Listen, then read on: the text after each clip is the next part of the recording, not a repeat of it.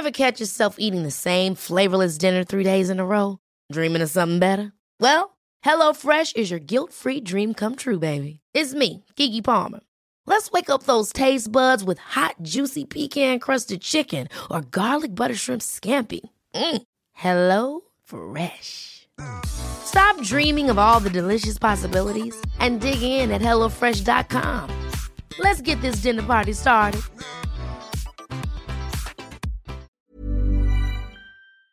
Peloton isn't just about bikes and treadmills. It's a team of expert instructors ready to motivate you 24 7 with thousands of classes ranging from strength training and yoga to running and boxing. Peloton is the perfect space to experiment with new types of movements at a level and pace that feel good for you. Early riser, fan of the evening burn, whether you have five minutes or an hour, there's a Peloton class that fits into your schedule. Plus, you'll never have to deal with the sold out classes or awkward locker rooms. Did I mention that music is iconic? Want to blast 90s hip hop? Need to ugly cry along to some power ballads after a bad day? Looking for a Pride Month playlist to get your blood pumping? Whatever you're into, Peloton has a class that will get you moving.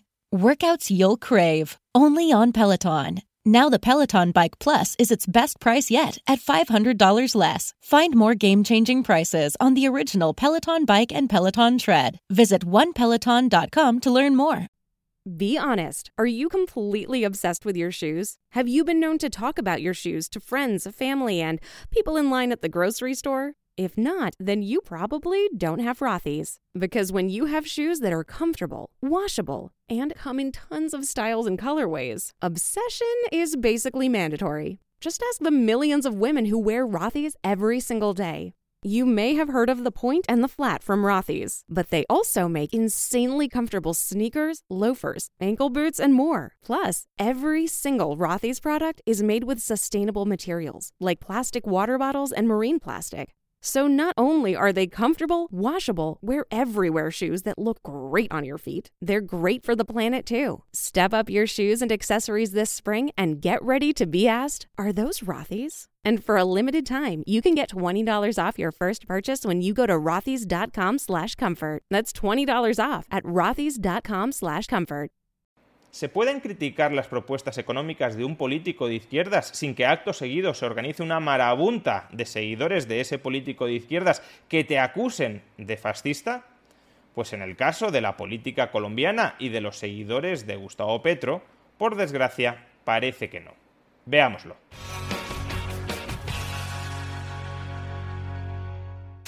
Hoy querría mostrarles un vídeo pseudo humorístico. No es que pretenda hacerle la competencia a Spanish Libertarian Vines, sino que pretendo mostrarles el extremo grado de fanatismo en el que se puede llegar a caer dentro de una secta ideológica. Como sabréis todos los que seguís este canal con cierta frecuencia, hace unas semanas mantuve un debate a través de la red social Twitter con el candidato a la presidencia de Colombia, Gustavo Petro. El debate fue sobre una cuestión bastante técnica, si imprimir dinero para financiar al gobierno genera inflación. Recordemos que Gustavo Petro propuso que al menos durante la pandemia el gobierno de Colombia imprimiera pesos colombianos para financiar programas de ayudas sociales a los más desfavorecidos. Es verdad que Petro también en otros momentos ha propuesto imprimir billetes, por ejemplo, para sufragar la transición energética. Pero en cualquier caso, el debate era si esa política monetaria de impresión de billetes genera o no genera inflación y si la inflación, por tanto, termina dañando a aquellos a los que en teoría se pretende ayudar. Fue un debate más o menos con tono cordial. Es verdad que en algún momento Gustavo Petro me acusó de mentir sin demasiada razón de ser, pero también es cierto que conforme fue avanzando el debate, el propio Gustavo Petro reconoció que se había excedido en las formas y que no debería haberme acusado de mentir pueden ser los calentones típicos de un debate a través de una red social, aunque también es cierto que, como tuve ocasión de recordarle al propio Gustavo Petro, sería recomendable que un candidato a la presidencia de un país tan importante como Colombia cultivara en mayor medida la virtud de la templanza y no cayera presa tan rápidamente de estos ataques facilones, sencillones y falaces contra el interlocutor. Pero bueno, hasta ahí. Cada uno de nosotros tuvimos la oportunidad de expresar nuestras ideas en público a través de una red social como Twitter. Yo expliqué porque desde mi punto de vista, si el gobierno de Colombia imprime dinero, imprime pesos colombianos, sí se generaría inflación y eso terminaría dañando a aquellos a los que supuestamente se dice que se quiere ayudar. Y Gustavo Petro, pues al final más o menos se mostró de acuerdo con mi explicación y vino a decir que él también cree que imprimir dinero a largo plazo genera inflación, pero que en las circunstancias extraordinarias de la pandemia, pues bueno, ese podía ser un mal menor, mal menor para quien no lo sufra, por supuesto. Pero bueno, como digo, hasta ahí. ¿Qué pasa? Pues que a muchos de los seguidores de Gustavo Petro no les gustó en absoluto que alguien, y encima si es español, un colonialista español que interfiere en la política interna colombiana, en lugar de sentirse honrados de que un ciudadano extranjero hable sobre la política interna de su país, mostrando por tanto que su país tiene más relevancia en la escena, en la esfera internacional, de lo que a lo mejor ellos mismos pensaban. Como digo, a muchos seguidores de Gustavo Petro no les gustó que un economista extranjero, un economista español, le llevara la contraria en público a su amado líder, contradijera algunas de las propuestas más controvertidas, desde luego, porque no son las propuestas más habituales para un candidato ponerse a imprimir moneda para financiar al gobierno, criticara algunas de las propuestas más controvertidas de Gustavo Petro y como no les gustó, porque consideran que eso puede reducir la probabilidad de que su amado líder llegue a la presidencia de la República Colombiana, pues en lugar de organizarse para exponer de nuevo en público por qué las críticas que yo le dirigí a esa política específica de Gustavo Petro. Son críticas incorrectas, son críticas erróneas, en lugar de intentar defender a su amado líder defendiendo las propuestas que ha planteado su amado líder, pues se dedicaron a matar al mensajero. Si no me gusta el mensaje, porque creo que el mensaje me puede perjudicar políticamente, no intento desmentir al mensaje, intento desacreditar al mensajero para que aquellos que puedan ser receptores de ese mensaje ni siquiera se dignen a leerlo o a escucharlo. Y así, a los pocos días de mi debate en público a través de la red social Twitter con el candidato Gustavo Petro, debate que trascendió a los medios de comunicación de Colombia, algunos seguidores de Gustavo Petro organizaron el siguiente aquelarre a través de la aplicación Espacios de Twitter para ver cómo podían matar al mensajero. Es decir, para ver cómo podían desacreditarme públicamente dentro de Colombia, para que de esa manera los colombianos ni siquiera se dignaran a escuchar si mis argumentos en contra de la propuesta de impresión de creación de moneda de Gustavo Petro para financiar al gobierno son correctos o no son correctos. Escuchemos cómo perfilaron internamente una estrategia, bastante pobre, dicho sea de paso, para intentar desacreditarme entre el público colombiano. Y aunque se trate de una estrategia interna para consumo interno de Colombia, a buen seguro que a muchos ciudadanos no colombianos, entre ellos ciudadanos españoles, será una estrategia que les recuerde mucho a muchas cosas que suceden en sus países. A él interesa apoyar a la extrema derecha y así es como lo hacen, de forma velada, solapada y no hay que tenerle miedo a la hora de llamarlos por su nombre fascistas. Hayek no era ningún economista, era un fascista. Milton Friedman no era ningún economista, era un fascista. Y Rayo, con Laje, Kaiser, que su nombre ya me, dice bastante, Cáceres y Gloria Álvarez son unos fascistas. En la, universidad donde se graduó Gloria Álvarez en Guatemala, eh, Hayek y Milton Friedman son honoris causa. Es la Francisco Marroquín, se llama la universidad. Ustedes pueden ver una estatua de Milton Friedman allá. Y Juan Ramón Rayo da clases en la escuela, eh, en la universidad, esa Francisco Marroquín, la Universidad Guatemalteca, pero la División de Madrid. Ahí da clase Juan Ramón Rayo. Entonces ellos están conectados y están conectados de manera global y no nos podemos dejar meter los dedos en la boca y caer en sus trampas de que ellos están hablando de economía cuando ellos están haciendo política. Entonces hay que tener cuidado. Todos son fascistas. Milton Friedman es fascista, Friedrich Hayek es fascista, Axel Kaiser es fascista, Gloria Álvarez es fascista, la Universidad Francisco Marroquín de Guatemala y también su sede en Madrid son fascistas y por supuesto yo también soy fascista. En otras palabras, todos aquellos que critican a Gustavo Petro, aunque sea en cuestiones meramente económicas, todos aquellos que critican a Gustavo Petro son fascistas. ese es el único argumento que dan para calificar a alguien de fascista. Parece que la definición de fascista sea criticar a Gustavo Petro. Porque obviamente tú puedes tratar de argumentar que una persona es fascista, pero tendrás que ofrecer algún tipo de razón de por qué lo es. Por ejemplo, yo soy una persona antinacionalista. Soy una persona pro globalización, que no pro globalismo. Soy una persona partidaria de los estados diminutos. Estoy a favor de la despenalización de las drogas.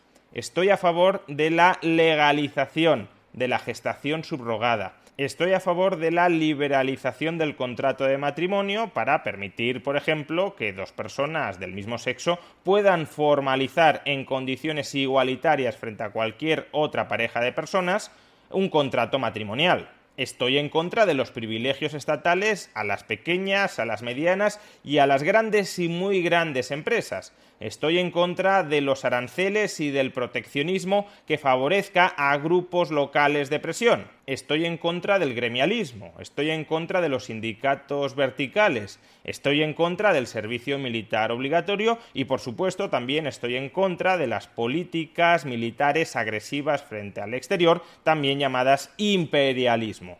Alguna de estas posiciones que he mantenido notoriamente en público durante muchísimos años es una posición que quepa identificar con el fascismo? Más bien todo lo contrario, son posiciones claramente antifascistas. Entonces, ¿cuál es la base argumental para que a mí se me califique de fascista? Realmente no hay ninguna base argumental. Hay una mera estrategia política de desacreditación del adversario para no entrar en el debate de fondo lo que este grupo de petristas pretendía no era buscar cuál es la etiqueta ideológica que encaja mejor con los planteamientos políticos y económicos de Juan Ramón Rayo. En absoluto.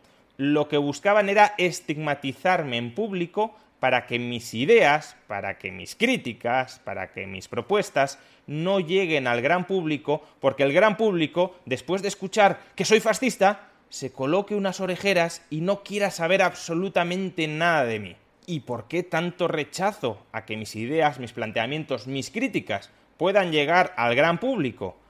Pues porque están inmersos en una batalla por conquistar el poder.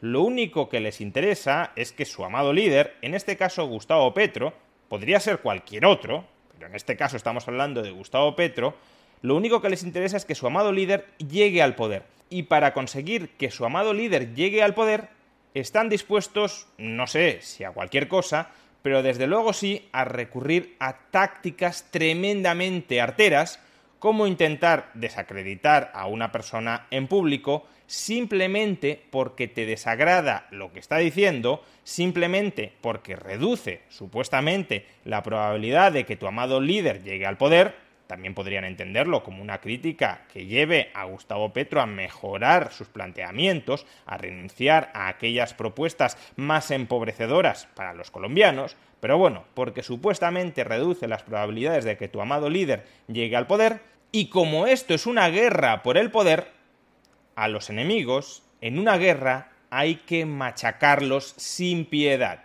Por suerte creo que este tipo de estratagemas, este tipo de campañas organizadas para desacreditar en público a una persona acusándolo meramente de ser fascista, son campañas que se terminan volviendo contra sus organizadores, porque si algo demuestran estas campañas es la nula base argumental, es el nulo fondo de aquellos que necesitan recurrir a estas tretas porque carecen de otros argumentos mejores para criticar a una persona. Si esto es lo mejor que tiene el petrismo para defender la propuesta de su amado líder de imprimir billetes con los que financiar al gobierno, entonces no tenéis nada. Entonces es que el petrismo, al menos en este capítulo, en el capítulo de defender la impresión monetaria para financiar al gobierno, entonces es que el petrismo está desnudo.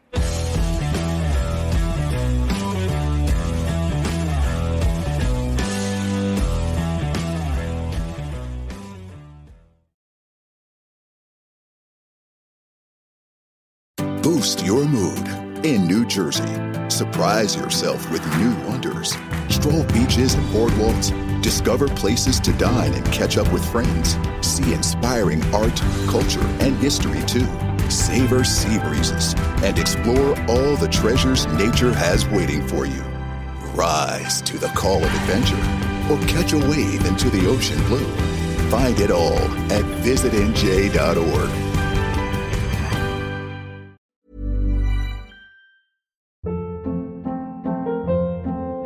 Hold up. What was that? Boring. No flavor. That was as bad as those leftovers you ate all week. Kiki Palmer here, and it's time to say hello to something fresh and guilt-free. Hello Fresh. Jazz up dinner with pecan-crusted chicken or garlic butter shrimp scampi. Now that's music to my mouth. Hello Fresh. Let's get this dinner party started. Discover all the delicious possibilities at hellofresh.com.